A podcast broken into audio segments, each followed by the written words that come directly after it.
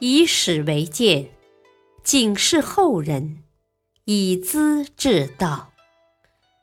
品读《资治通鉴》，启迪心智。原著司马光，播讲汉乐。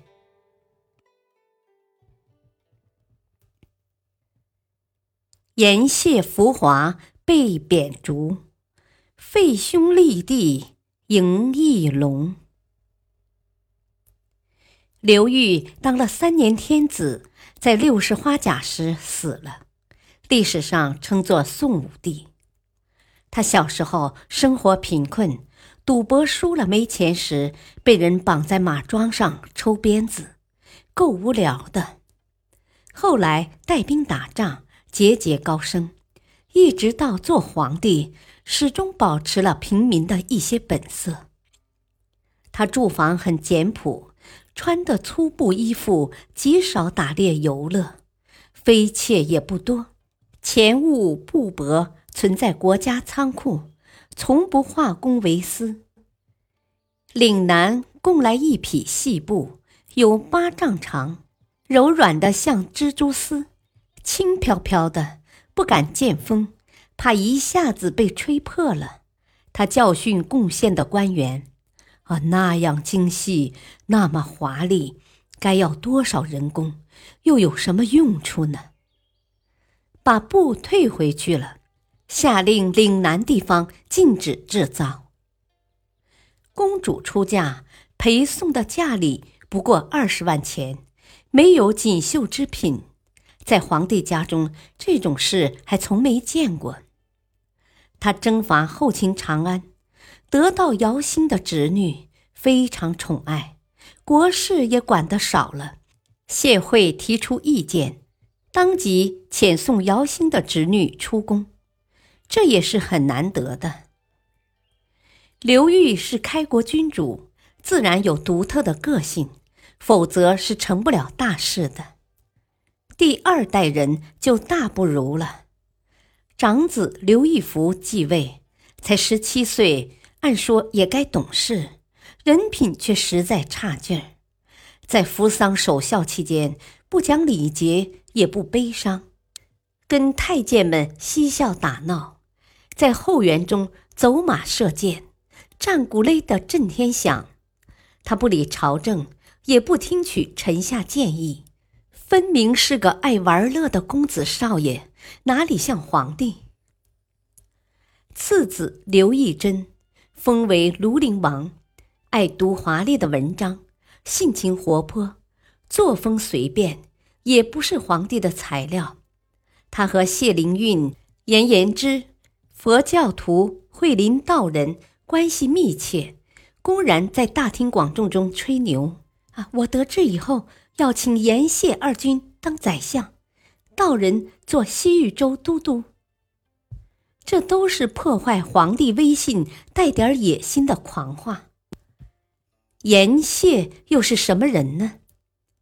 谢灵运是谢玄的孙子，性情偏激，不拘礼法，好游山玩水。他专门制成一双爬山的木履，前后履齿是活动的，上山时拔掉前齿。下山时取下后齿，走起来轻快方便，世人称为谢公履。作风随随便便，写诗倒是当时的大手笔，山水诗尤其精美。朝廷说他不切实际，他心怀不满，以为委屈了人才。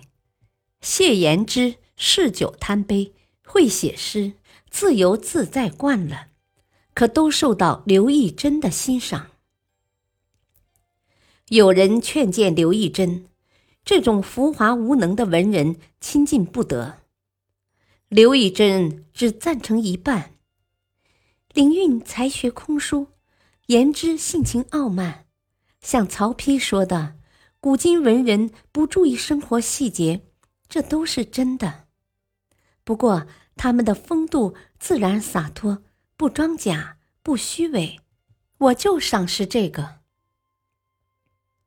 尚书徐献之是掌权人物，怕年轻的刘义珍学坏样子，便给严谢二人乱加罪名，说他们互相煽惑，攻击朝廷，把谢灵运送到永嘉（今温州），严延之贬到始安（今桂林），都是偏远荒凉的地方。好朋友硬行拆散了。刘义珍心里老不痛快，别人劝慰也不听。徐献之、傅亮和谢惠是朝廷的前辈大臣，觉得皇帝不中用，打算废掉。